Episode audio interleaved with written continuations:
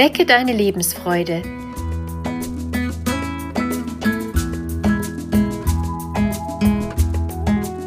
Der Coaching-Podcast von und mit Maja Günther.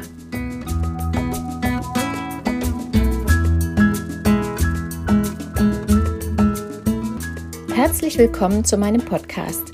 Mein Name ist Maja Günther. Ich bin systemische Coach und Beraterin. In dieser Folge geht es um Geborgenheit. Was bedeutet Geborgenheit für mich? Wie kann ich mich geborgen fühlen? Was braucht es, um anderen das Gefühl zu vermitteln? Geborgenheit zu erfahren, gerade in der Kindheit, ist ein Geschenk. Es ist aber nicht selbstverständlich. So hat der ein oder andere erschwerte Bedingungen im Leben. Deshalb können wir nicht davon ausgehen, dass jeder Mensch dasselbe darunter versteht. Dennoch ist es bei vielen Menschen ein Gefühl von Wohlsein. Es hat im weitesten Sinne etwas mit Schutz, Wärme, Zuneigung, Wohlbefinden und Liebe zu tun. Es ist ein positives Gefühl, das uns stärken kann. Wenn es fehlt, fühlen wir uns nicht aufgehoben und nicht umsorgt oder beschützt. In jedem Fall fehlt etwas, und das nehmen wir bewusst oder unbewusst wahr. Vielleicht hast du eine vage Vorstellung, was für dich Geborgenheit bedeutet. Oder du weißt es ganz genau. Es kann aber auch sein, dass dein eigenes Geborgenheitsgefühl mit dem deiner Eltern nicht mehr viel zu tun hat.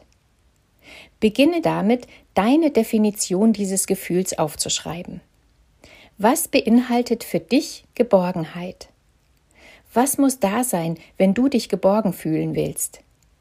Hier kannst du trennen zwischen Gefühlen, Zuständen und Umständen. Wenn du ein paar Dinge notiert hast, dann kannst du weiter sortieren. Von wem würdest du dir Geborgenheit wünschen? Wem würdest du gerne welche vermitteln?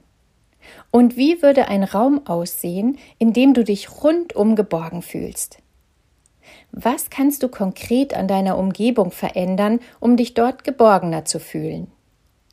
Manchmal sind es kleine Dinge wie eine kuschelige Decke auf dem Sofa, eine Kerze, eine schöne Blume, eine neue Farbe an der Wand, Bilder oder Fotos oder schöne Erinnerungen, die einen Platz brauchen. Wenn du jemandem Geborgenheit vermitteln möchtest, dann überlege jetzt, was es deiner Meinung nach braucht, um dem anderen dieses Gefühl zu geben. Wem hast du bisher Geborgenheit vermittelt und wie? Gerade die Weihnachtszeit ist eine schöne Zeit für Geborgenheit. Du kannst sie anderen schenken, dir selbst geben oder empfangen. Vielleicht verbringst du die Feiertage mit Familie oder Freunden. Hier kannst du dir ganz konkret überlegen, wie du Geborgenheit verbreiten kannst. Die größere Kunst ist es, sich selbst mit Geborgenheit zu versorgen.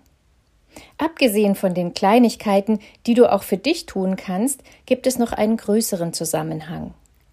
Wir sind in eine Gesellschaft eingebunden, in die Welt, in die Natur und je nach Glaubensrichtung in eine Religion. All das kann für ein Gefühl der Geborgenheit sorgen, wenn wir uns die größeren Zusammenhänge einmal bewusst machen.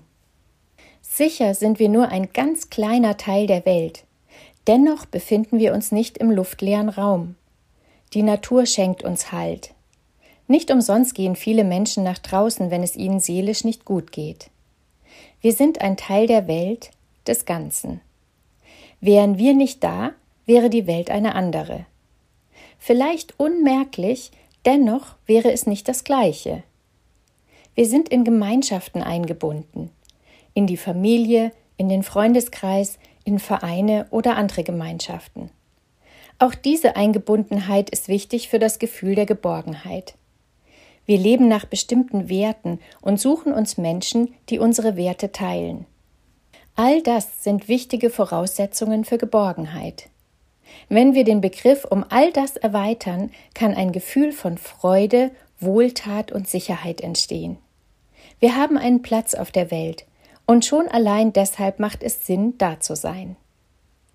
Mache dir bewusst, dass die Welt eine andere wäre, wenn es dich nicht gäbe. Es hat nichts damit zu tun, wie wichtig wir uns nehmen oder fühlen. Es macht ganz objektiv Sinn, dass wir da sind. Wir gehören auf diese Welt, wir gehören dazu.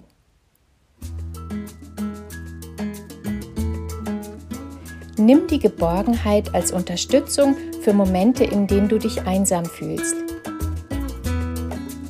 Ich wünsche dir eine Zeit voller Geborgenheit. Deine Maja Günther